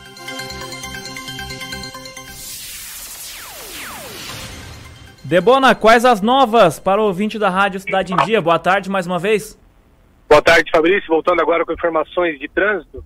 No início da tarde desta segunda-feira, por volta das 13 horas, foi registrado um engavetamento na SC 445, rodovia Deputado Paulino Burgo, no bairro 1 de Maio, em Sara bem em frente às empresas Librelato. A colisão acabou envolvendo um Renault Sandero de Criciúma, um Volkswagen Polo também de Criciúma e um Fiat Uno com placas de Tubarão. Esse acidente aconteceu na altura do KM 66 da rodovia estadual. E além dos danos materiais ali, do SUS provocado nos ocupantes dos três veículos, duas pessoas sofreram ferimentos leves e foram encaminhadas ao Hospital São Donato de Sara. Esse acidente aconteceu logo no começo da tarde dessa segunda-feira e acabou deixando o trânsito um pouco lento no SC 445, no sentido de quem vem de Balneário Rincão para Criciúma. E também nesta tarde tivemos um acidente de trânsito envolvendo um ônibus amarelinho e um Renault Clio. Essa colisão aconteceu por volta das 14 horas e 30 minutos no bairro São Cristóvão, próximo ao supermercado Giaço. Segundo a gente apurou, o Renault Clio cruzou a frente do amarelinho, que seguia em direção ao centro da cidade. Então ele acabou sendo atingido pelo amarelinho na sua lateral, na porta do motorista. No carro haviam quatro ocupantes que não sofreram felizmente, felizmente. E Fabrício, nesse fim de semana aí a gente teve um, uma tragédia no trânsito em Tubarão. Um menino de dois anos que foi atropelado junto com a sua mãe de 33 anos, quando atravessava pela faixa de pedestre na SC 370, ali em Tubarão, na noite da última sexta-feira, eles acabaram sendo atingidos por uma, uma motocicleta, motocicleta e o menino acabou não resistindo aos ferimentos e morreu na noite desse domingo. A mãe do menino segue internada ainda no hospital, ela sofreu uma fratura exposta na perna. Então, mãe e filho foram, foram atingidos por um motociclista de 21 anos. Ele fugiu do local assim que ocorreu essa colisão com os pedestres. Ele estava em alta velocidade, acabou atingindo a mãe e o filho na faixa de pedestre. Ele acabou caindo, ele sofreu alguns ferimentos e em função disso ele foi buscar atendimento médico um pouco tempo depois ali e acabou sendo localizado pela polícia. Ele foi submetido ao teste do bafômetro que deu positivo e acabou sendo preso em flagrante. Infelizmente, infelizmente uma tragédia no trânsito no sul do estado, essa morte de um bebê de dois anos. Até tem uma imagem que está rolando aí, bastante comovente aí, ó, os dois, mãe, mãe e o filho, caminhando pela faixa de pedestre. Quando já estavam quase terminando de atravessar a rodovia, eles acabaram sendo atingidos por essa motocicleta aí. É, a gente Também, até, até acabei respirando fundo aqui, viu, Debona? Porque é uma situação que é muito triste, né? Você traz dicas aí em relação ah, o que a Polícia Rodoviária Federal passa, a própria Polícia Militar acaba passando também, enfim, sobre essa situação de dirigir embriagado, tomar cuidado e, e aí a gente inicia a semana, você trazendo uma notícia dessa, essa criança de dois anos morrendo atropelada ao atravessar com a mãe a faixa de pedestres, eu acho que corta o coração de qualquer um, até de um profissional como a gente que está acostumado aí, na, talvez com notícias trágicas nessa área do jornalismo, né? É bastante complicado essa situação, Fabrício. Ainda mais eles estavam atravessando a faixa de pedestre, não tem como dar desculpa que estava atravessando em qualquer lugar, muita gente acaba até atravessando em rodovias para não ter que se deslocar até a faixa de pedestre. Geralmente o pessoal olha, não vem carro, acaba atravessando em qualquer lugar, mas eles estavam na faixa de pedestre, já estavam quase concluindo a travessia, estavam nos últimos metros ali, faltava, acredito, um metro para terminar a travessia da faixa de pedestre e chegar na calçada, quando veio essa moto em alta velocidade e acabou atingindo eles na faixa de pedestre. Além de estar em alta velocidade, ter atingido eles na faixa de pedestres, o motorista ainda estava embriagado ainda, para complicar ainda mais essa situação. Felizmente aí ele foi localizado pela polícia militar e acabou sendo preso, esse motociclista de 21 anos. É, agora vai ter que responder pelo risco que assumiu e pela tragédia que acabou causando, né? Infelizmente, a gente não queria que isso acontecesse nem com um motociclista, né, Debona? Mas ele acabou assumindo esse risco e agora ocasionou também essa tragédia aí no município de Tubarão. Debona, o fluxo em relação ao litoral, ele tem diminuído nos últimos fins de semana aí, principalmente nesse fim de janeiro, né? E chegamos já ao fim das férias para muita gente aí, já tivemos o início das aulas em alguns colégios aí, e com isso está diminuindo bastante já o, o tráfego de veículos em direção às praias, muita gente já retornou, já quem costuma veranear, já está vindo de mudança aí, e a, com isso acaba diminuindo bastante a movimentação em relação às praias, ao litoral aí. Já não se registra mais tantas filas como, como acontecia até algumas semanas atrás, Fabrício. Perfeito. Algo mais a destacar, Debona? A gente também tem uma nota triste nesse domingo, foi um acidente numa área rural, não chega a ser um acidente de trânsito, mas Sim. foi numa área rural no extremo sul do estado, em Santa Rosa do Sul, que acabou resultando na morte de uma pessoa e deixando outra gravemente ferida. Segundo o Corpo de Bombeiros, foi por volta das 13 horas da tarde de ontem, na estrada geral da comunidade de Peroba, um trator que transitava por ali, por essa região, acabou atingindo a rede elétrica. Mais precisamente, ele foi uma parte utilizada para pulverização de bananais, é uma torre que fica acoplada ao trator, acabou atingindo a rede elétrica e com isso pai e filho que estavam no trator receberam uma forte descarga elétrica. Raul Raup da Silva, de 50 anos, estava ali no trator, ele morreu ainda no local do acidente. Já o filho dele, um adolescente de 15 anos, foi socorrido pelo SAMU e encaminhado em estado grave ao Hospital Regional de Araranguá. Tá certo. Um caso triste desse fim de semana. Com certeza, mais um caso aí que chamou atenção e que nos causa muita tristeza e infelizmente a gente é obrigado a trazer esse tipo de notícia porque chama atenção no sul do estado. Debona, um abraço, até amanhã. Fabrício, só para finalizar. Claro, claro, à vontade aquele serviço que seria iniciado hoje na Terra do Rio do Rastro, ele é, eu conversei com o pessoal hoje pela manhã, ele não seria realizado porque o tempo estava, tempo estava bastante chuvoso, mas deu uma melhorada e então à tarde o pessoal teve, deu início esse trabalho na Serra do Rio do Rastro. Trabalho de limpeza, conservação da pista, da acostamento. E esse trabalho teve início lá em cima, próximo ao posto da Polícia Militar, de Bom Jardim da Serra, no Mirante. O pessoal já começou então esse trabalho de limpeza ali, das canaletas, fazendo serviço de roçada, limpando as pistas. E eles vão agora seguir ao longo de todo esse mês de fevereiro realizando esse serviço. Começaram lá em cima, lá no alto da serra, e eles vêm descendo então, e será feito esse serviço de limpeza em toda a serra do Rio do Rastro, aí, até ali embaixo em Guatá. Então os motoristas precisam ficar atentos então nos próximos dias aí, dependendo do tempo, é lógico, né? Em caso de tempo bom aí, o pessoal vai continuar com o serviço ao longo de todo esse mês, até concluir esse trabalho de limpeza e conservação da serra do Rio do Rastro. Em alguns momentos, devido ao fluxo de veículos ali, até para manobra de algum caminhão, trator, algum veículo pesado na pista ali, o trânsito pode ser interrompido e volta e meia pode ser liberado naquele sistema que a polícia faz, que é o pare e siga, liberando o tráfego de quem está subindo por 10 minutos, em seguida liberando de quem está descendo também por 10 minutos. Ok, Fabrício? Perfeito. Até amanhã, Debona. Até amanhã, Fabrício. Repórter Cidade, Marcelo Debona conectando você a informação. Tá aí, portanto, Marcelo Debona trazendo informações aos ouvintes da Rádio Cidade em Dia, você que está conectado no FM 89,1 e você também que nos acompanha através das redes sociais. 18 horas e 12 minutos, a Polícia Militar Ambiental resgatou neste domingo nada mais nada menos que um jacaré que invadiu uma piscina de uma casa no Lago Sul, área nobre de Brasília. De acordo com a corporação, o animal entrou na água, mas não conseguia sair. Nas imagens divulgadas, o animal aparece imóvel no fundo da piscina. O caso ocorreu aí por volta das 18 horas e 40 minutos deste domingo. De acordo com o Major Souza Júnior, os moradores viram o jacaré na piscina antes que alguém entrasse na água. Ainda bem, né? Já pensou o, susto? O endereço que fica em uma região próxima, então, ao Lago do Paranoá. Segundo o Major Souza Júnior, pelo fato da casa ficar próxima ao lago, ele devia estar andando e provavelmente confundiu uma lagoa. Não conseguiu sair ou e acabou caindo, então, lá dentro. Olha só que situação. O jacaré não vou dizer que é bonitinho, mas chama atenção, viu? Ainda de acordo com o PM, o jacaré aparenta ter aí entre 1 e 2 anos de idade e após a captura, os militares verificaram que o animal estava saudável. Ele foi solto em uma área de proteção ambiental às margens do lago, de onde os militares acreditam que ele havia saído.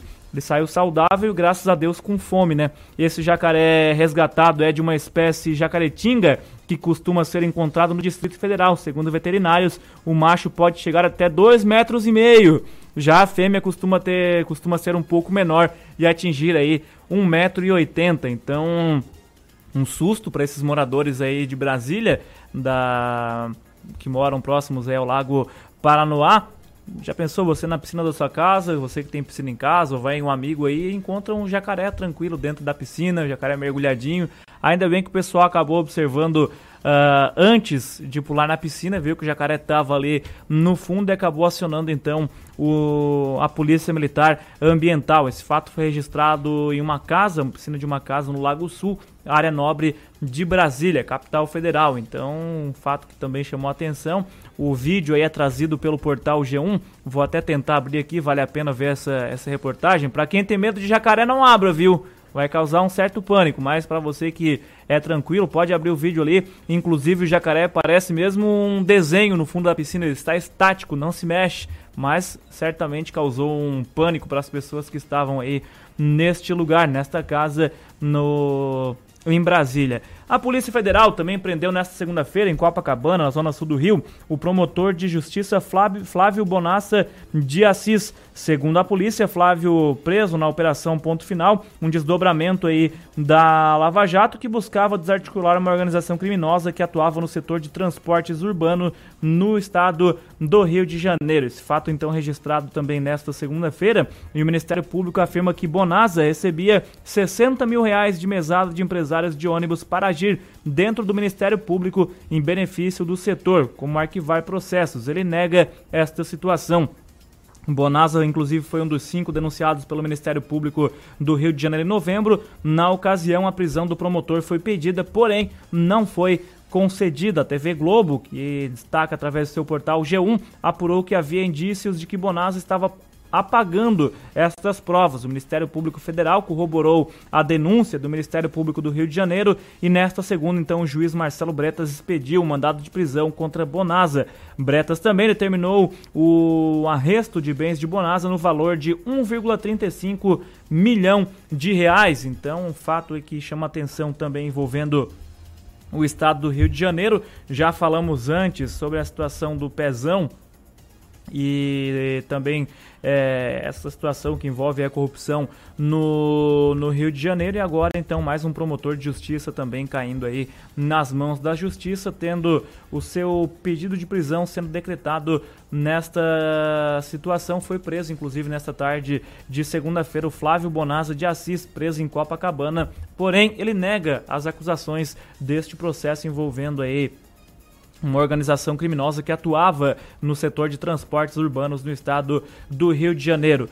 Passam os dias, passam os meses, semanas, anos, enfim, e as coisas continuam as mesmas. Todos os dias, todas as semanas, abrimos os portais de notícia e sempre tem notícias de corrupção, informações relacionadas a desvio de dinheiro, pessoas se beneficiando aí nas costas do Estado, tirando dinheiro de onde não era para tirar, enfim, é lamentável, né? A gente pensa que o Brasil não vai ter ter solução. Obviamente que não são todos, tem pessoas boas ligadas à área da política, trabalhando no setor público, com boas intenções, que fazem grandes trabalhos, mas, enfim, alguns grandes acabam sendo desmascarados aí a cada dia que passa, a cada mês que passa, e essa situação acaba revoltando milhares de brasileiros, porque é comum a gente vê relatos também na televisão ou em rádios ou até mesmo em portais de notícias de pessoas que ficam aí em todo o Brasil esperando é, por horas filas em hospitais, esperando atendimento na área da saúde.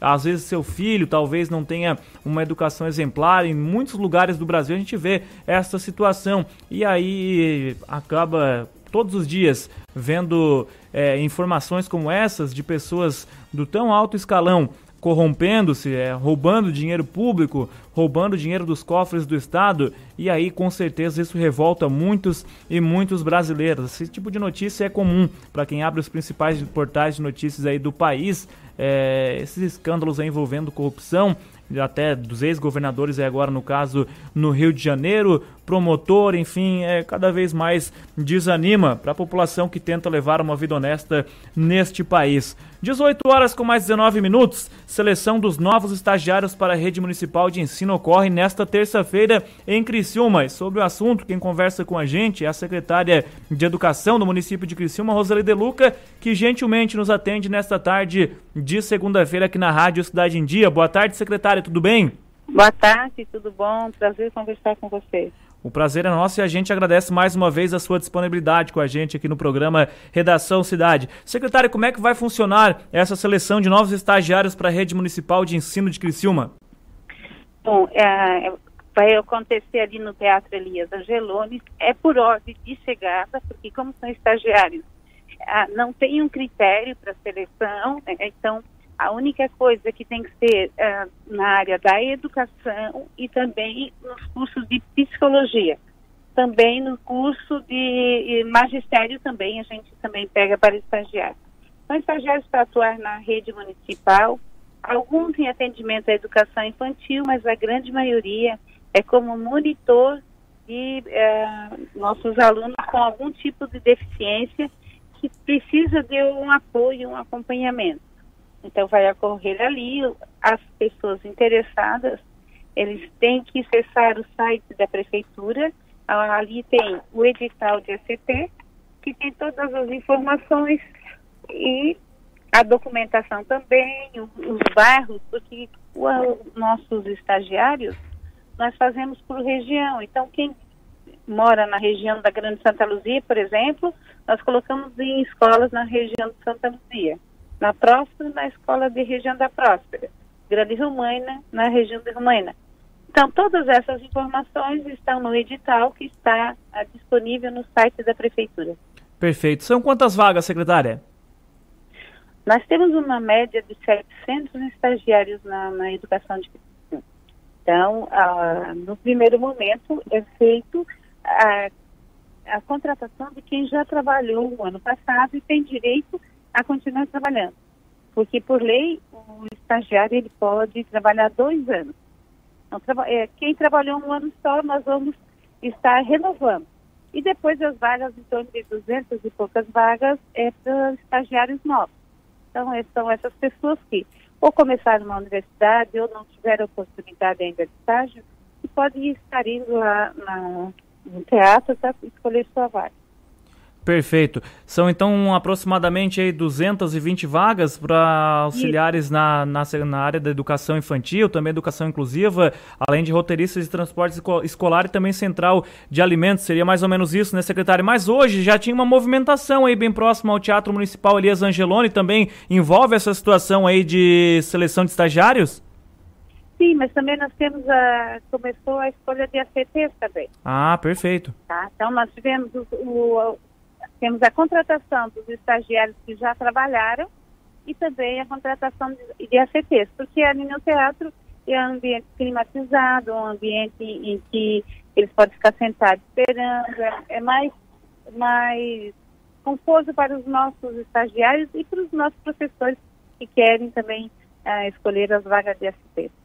Sim. E como é que funciona a seleção para essas vagas que estão disponíveis? Aproximadamente aí 220 novas vagas. Se tivermos um número de candidatos maiores, qual que vai ser o processo de seleção? Será por ordem de chegada? É por ordem de chegada. Como eu disse, como são estagiários, nós não temos como fazer uma classificação. A classificação que nós fazemos, então, é por ordem de chegada. Os primeiros que chegar vão poder uh, escolher as vagas mais perto da sua residência é, e as vagas que, que estiverem disponíveis. Certo. E aí esses novos estagiários já estariam aptos aí à disposição da Secretaria de Educação já nesse primeiro semestre de 2020? Sim, eles vão começar a trabalhar no início, no dia 17, quando começam as aulas dos nossos alunos, eles também começam o seu estágio. É muito importante o estágio, porque a gente percebe a diferença entre um profissional que nunca estagiou na rede, quando ele volta como professor, e um, e um profissional né, que está fazendo sua faculdade e que foi estagiário da rede.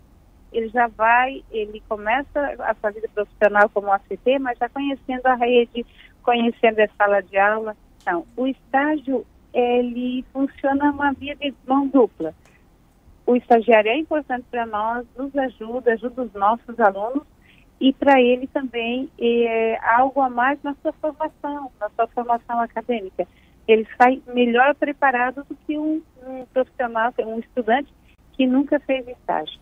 Com certeza, eu acho que a experiência prática também conta muito na formação aí de um acadêmico. Concordo com a senhora, Exa viu, viu, secretário? Pois é, e como é, é que estão os preparativos, secretário, para esse ano letivo aí de 2020 no, no, nas escolas do município de Criciúma? Nós estamos trabalhando, trabalhando todo mês de janeiro, continuamos trabalhando nesse mês de fevereiro para ver a estrutura das escolas agora, a questão de corte de grama, de pintura, terminando uh, telhados de algumas escolas que estavam sendo cobertas. Então, estamos trabalhando para que os nossos alunos vão chegar e encontrem uma escola aconchegante, limpa e bem organizada. Então, é, agora, os nossos diretores, apesar de eles não voltarem ainda, eles estão de férias, mas é, é muito comum vê-los na Secretaria de Educação já trabalhando, indo para a escola, para melhorar né, esse atendimento para que no dia 11, quando chegar os professores, e dia 17, quando chegar os alunos, a escola estiver bem organizada. Perfeito. Então, o início do ano letivo para os alunos de Criciúma será no dia 17 de fevereiro, depois aquela paralisação aí para o carnaval e retornam na quarta-feira de cinzas ou na quinta-feira, secretária? Não, quarta-feira de cinzas. Uhum. É, não, quarta-feira só param dois dias, depois já reiniciamos, são 200 dias letivos e a gente tem que trabalhar para dar conta desses dias letivos. Já volta tudo aí à sua normalidade. Normalidade, exatamente. Perfeito. Secretário, como é que, tá, como é que estão as situações aí dos ginásios nas escolas do município de Criciúma? Alguns aí já estão em fase de término e talvez ficariam prontos, ficam prontos aí para esse início do ano letivo? Sim, a maioria fica pronto agora para o início do ano letivo. Não vão ser inaugurados. Nós temos um, um cronograma de inauguração que vai até o dia 31 de março. Então, vamos estar fazendo, logo depois do dia 17, vamos estar fazendo a inauguração desses ginásios. Eles estão prontos, mas sempre falta aquele acabamento, falta uh, um paver, uma grama, é, uma limpeza, mas isso não impede que os alunos já possam estar utilizando. Então, já sendo, tem uma equipe que está indo em todas as escolas avaliando o que precisa, que falta com ou com a questão do muro, a questão do PV, a questão da pintura, para mais os alunos já podem estar utilizando, independente de ser inaugurado ou não. Perfeito. Secretária, permite mudar um pouco do assunto, a pauta agora envolvendo política. A senhora será pré-candidata a vereadora no município de Criciúma e se a situação, se a resposta for positiva, até quando a senhora continua à frente da pasta? É, hoje eu sou pré-candidata, né, e vou continuar até a, a, quando for a convenção. E até no dia 31 de março eu fico na, na frente da Secretaria de Educação. Depois eu tenho que estar me afastando, porque são seis meses que nós temos que estar afastando. Então depois eu me afasto, uma outra pessoa vai assumir e aí eu vou né, estar fazendo a minha campanha, mostrando o meu trabalho para nesse trabalho como pré-candidata e depois como candidata a vereadora pelo município de Cristina. Tá certo. Algo que eu não tenho explorado durante a entrevista, que a senhora gostaria de expor também ao ouvinte da Rádio Cidade em Dia? Não, para dizer que os nossos professores têm mais um pouquinho de férias, que eles continuam aproveitando, os nossos alunos também. Estamos preparando a, a aula magna também, a professora Ruth, ela, aliás, Lourdes, ela uma pessoa que é de São Paulo, está vindo para fazer uma palestra muito importante para os nossos professores ela fala da BNCC de uma maneira muito clara, que os nossos professores vão entender, porque ano que vem nós vamos estar implantando a nossa BNCC, nós temos algumas mudanças no currículo. Para ter uma ideia, nós vamos ter uh, inglês a partir do primeiro ano do ensino fundamental, que antes era a partir do quarto, só tinha do quarto e quinto e o, os anos finais. Agora vai ser a partir do primeiro ano, com a implantação né, do novo currículo da rede. Então, a equipe pedagógica também está trabalhando para que, a partir do dia 11, os nossos professores também tenham essa bagagem de entender o nosso currículo, entender a, melhor a BNCC, porque vai ser um ano de muitos desafios, tanto na parte administrativa quanto na parte pedagógica da rede. Certo. Secretária Roseli De Luca, obrigado mais uma vez pela disponibilidade para conosco da Rádio Cidade em Dia. Bom fim de tarde e boa semana para vocês. Tá, obrigada, obrigado pelo espaço e, e esses nossos estudantes que aproveitem essa oportunidade, né? A rede está esperando para os nossos estagiários no ano letivo de 2020. Tá um abraço a todos.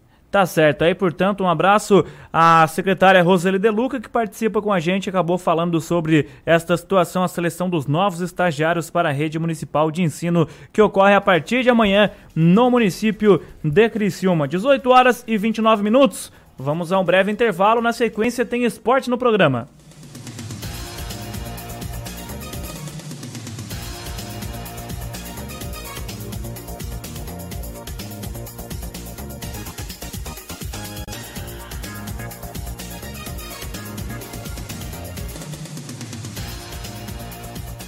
Acompanhe as informações mais relevantes do seu dia no Redação Cidade.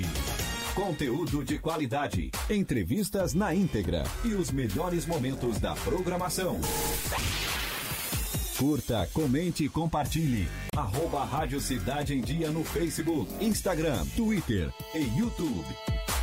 Para você que curte um visual exclusivo, seja para você ou para o seu carro, a Audi Brightcoff lhe convida a conhecer a nova loja virtual, a Audi Shop SC. Lá você encontra acessórios, peças, rodas especiais e muito mais. Tudo com a garantia de peças originais Audi, em um ambiente de fácil navegação e seguro. Tem ainda a facilidade de pagar em até três vezes no cartão ou no boleto com 5% de desconto. Acesse audishopsc.com.br e faça o seu estilo. No trânsito, dê sentido à vida.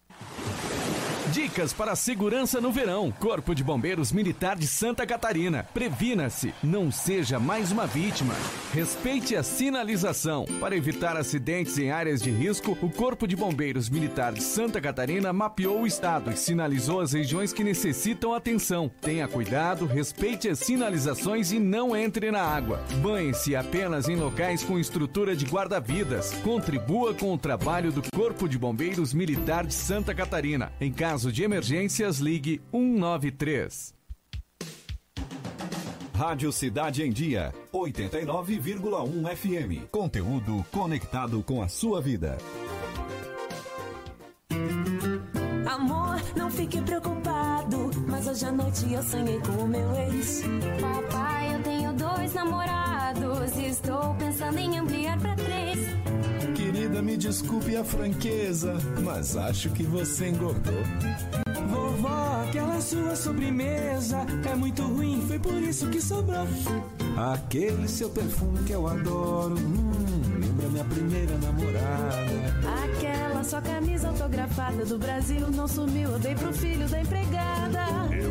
Seu batom e seus vestidos sempre que você está dormindo. A cada dez vezes que a gente namora, em oito delas acabo fingindo.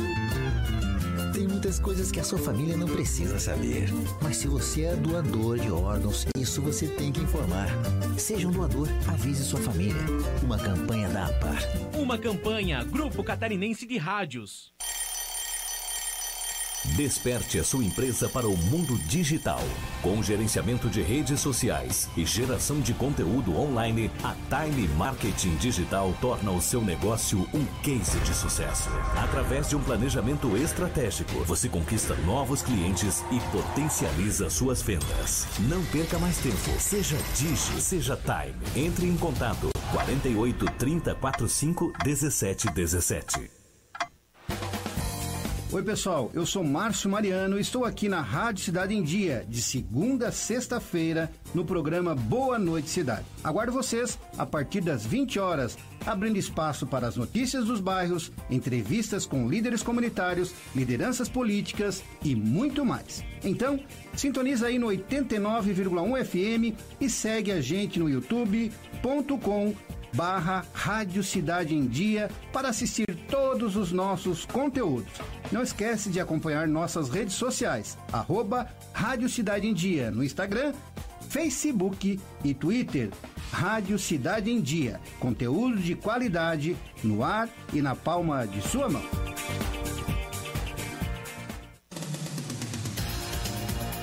Acompanhe as informações mais relevantes do seu dia no Redação Cidade.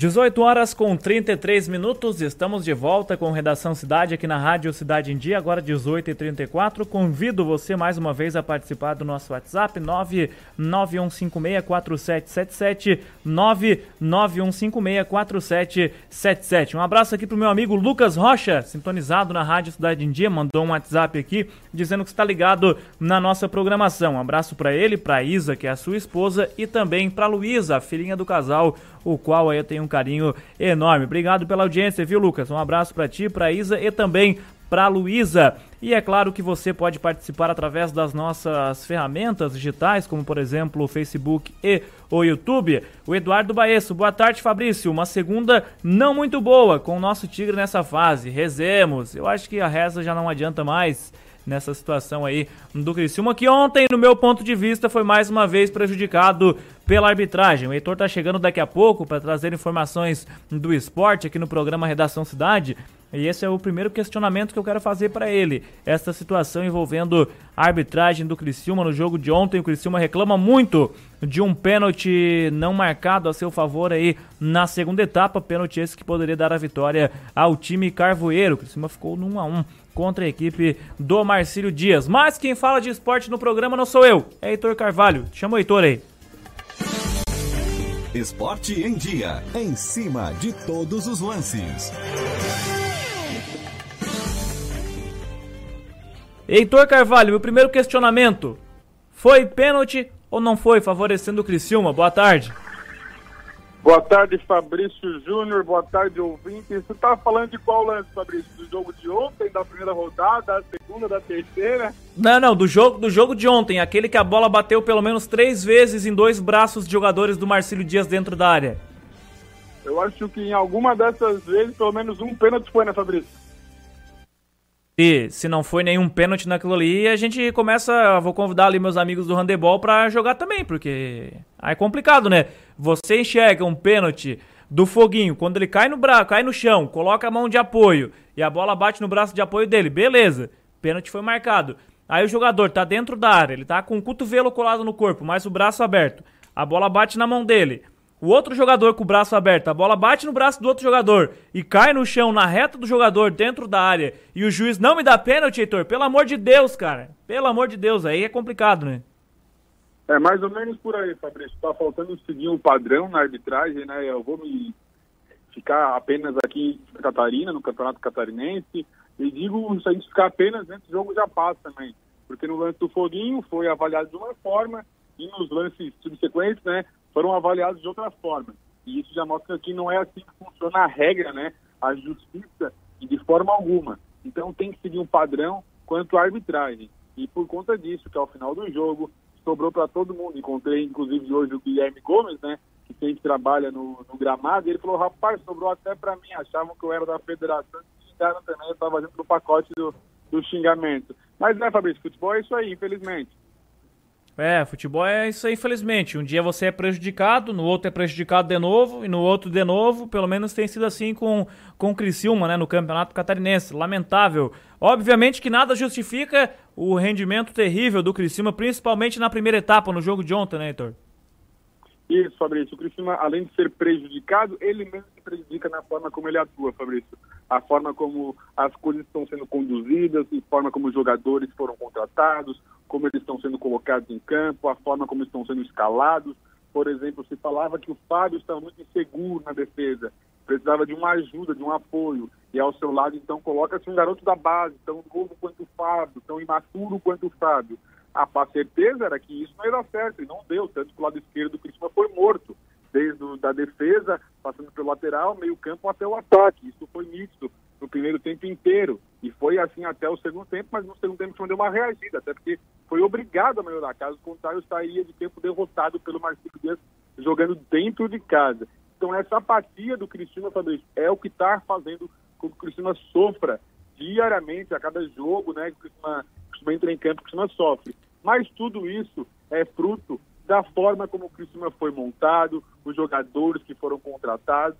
Então, infelizmente, eu não vejo, Fabrício, perspectiva de uma mudança de cenário assim tão bruscamente. Por exemplo, quarta-feira em campo contra o André às quatro e meia, no interior de São Paulo, o Criciúma joga apenas por um empate.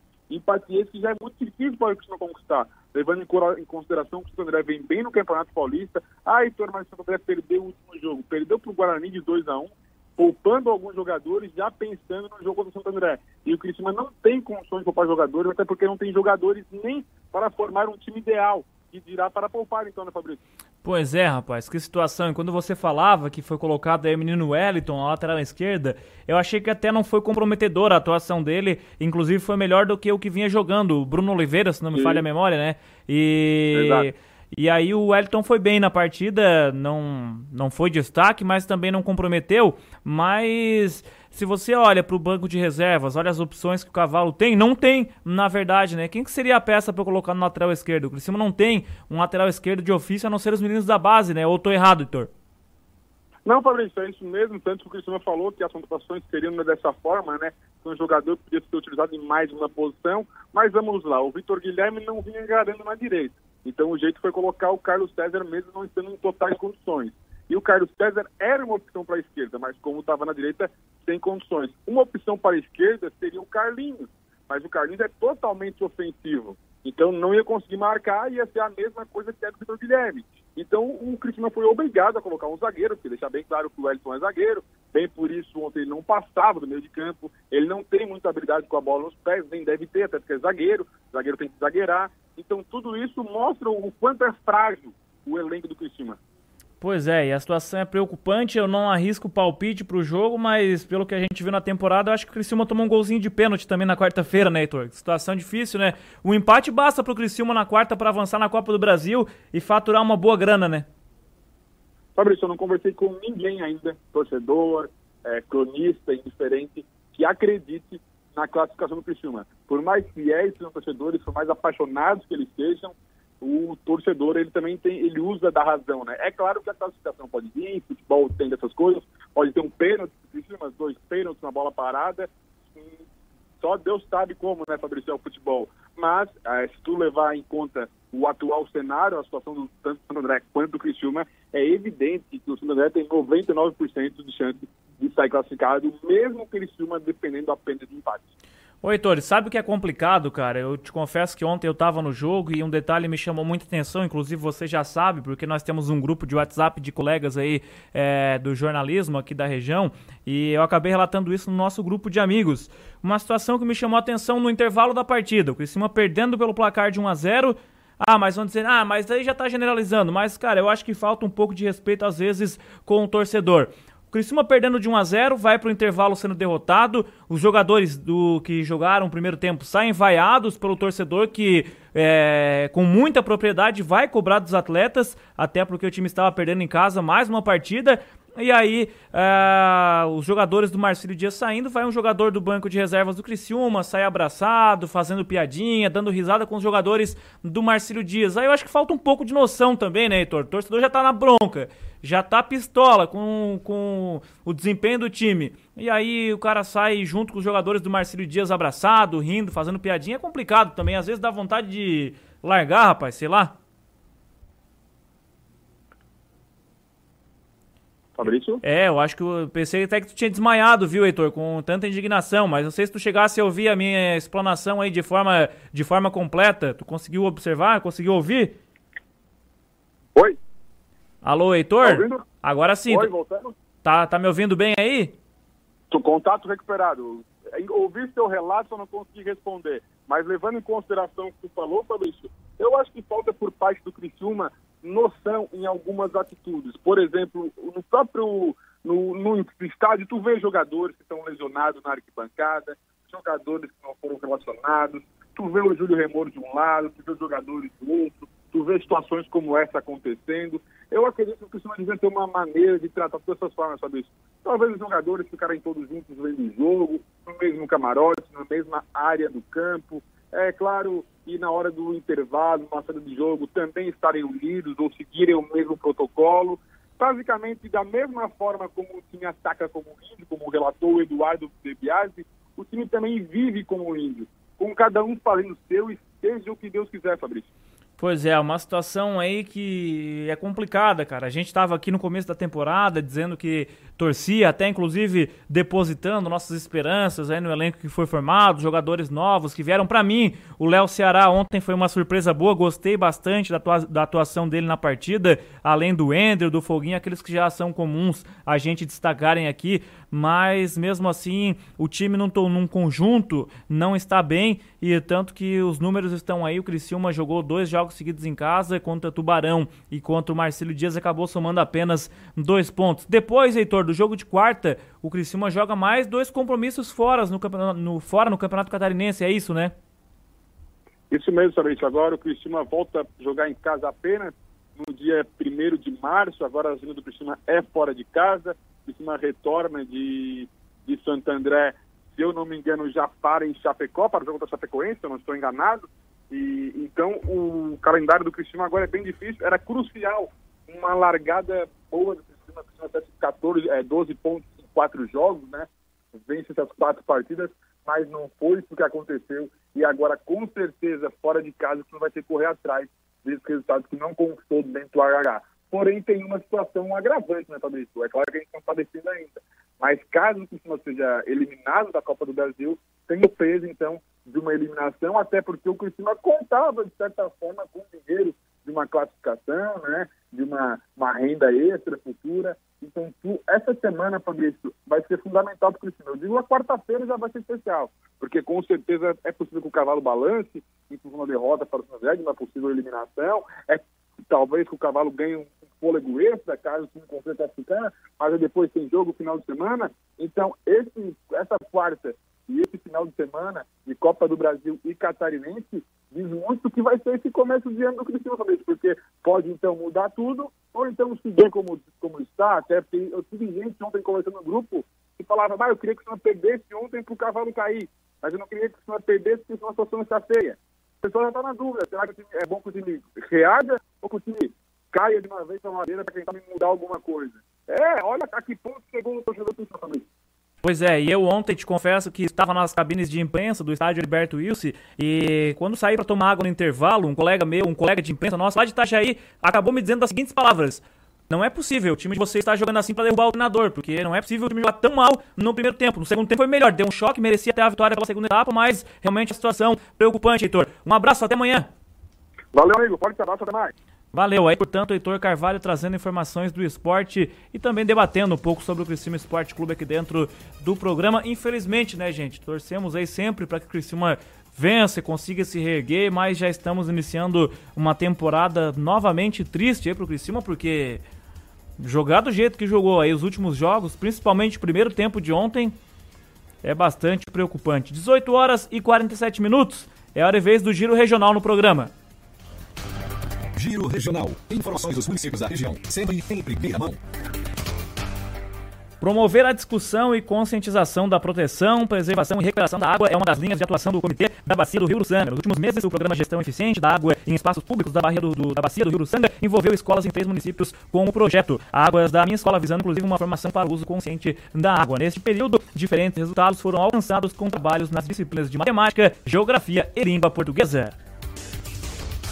Seguindo com o nosso giro regional aqui no programa Redação Cidade, uma informação que também chama a atenção e ganha destaque aqui são os focos de mosquito da dengue que foram encontrados no município de Sara. Essa situação ganhou repercussão durante todo o início desta semana e nos últimos dias, então, três focos do mosquito Aedes aegypti foram encontrados em Sara, nos bairros Presidente Vargas, Dembosque e também Cristo Rei. É, preocupada com a situação, a equipe da Secretaria Municipal de Saúde, por meio da vigilância epidemiológica, reforça as orientações para a população. De acordo com a secretária Jaqueline dos Santos, secretária de Saúde do município de Sara, o objetivo é manter todos os moradores informados. Ela destaca o seguinte: orientamos a população a receber os agentes de saúde em suas residências e alertamos também para os cuidados que devem ter aí nesta época do ano de fácil proliferação do mosquito. O transmissor da dengue, o Aedes aegypti, precisa de água parada para se proliferar. O período de maior transmissão coincide com o verão, devido aos fatores climáticos, como por exemplo as chuvas favoráveis à proliferação do mosquito em ambientes quentes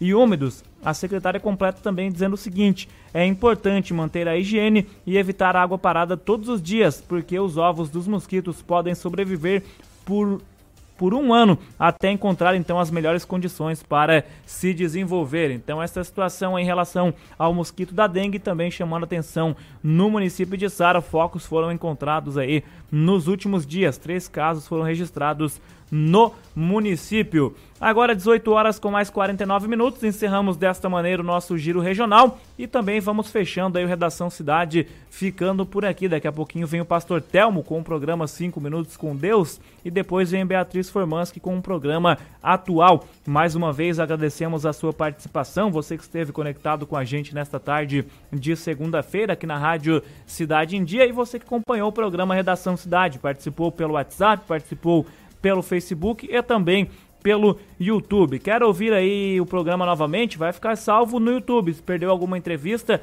acesse a nossa página no YouTube, youtube.com.br Cidade em Dia e acompanhe depois o programa Redação Cidade se você perdeu algum conteúdo de seu interesse. É facinho para você acompanhar toda a nossa programação, assim funciona também com os demais programas aqui da Rádio Cidade em Dia. Então, com isso, vamos fechando por aqui o Redação Cidade desta segunda-feira. Mais uma vez agradecendo a sua participação e a sua audiência. Fiquem todos com Deus, que aqui a gente vai com ele também. Um abraço, tchau, até amanhã. Fechamos a conta de mais um dia cheio de notícias. Fique conectado com a gente nas nossas redes sociais e fique por dentro de tudo o que acontece. Até a próxima edição do Redação Cidade com Heitor Carvalho e Fabrício Júnior. Oferecimento Unesc. Matrículas abertas. Formação e inovação para transformar o mundo.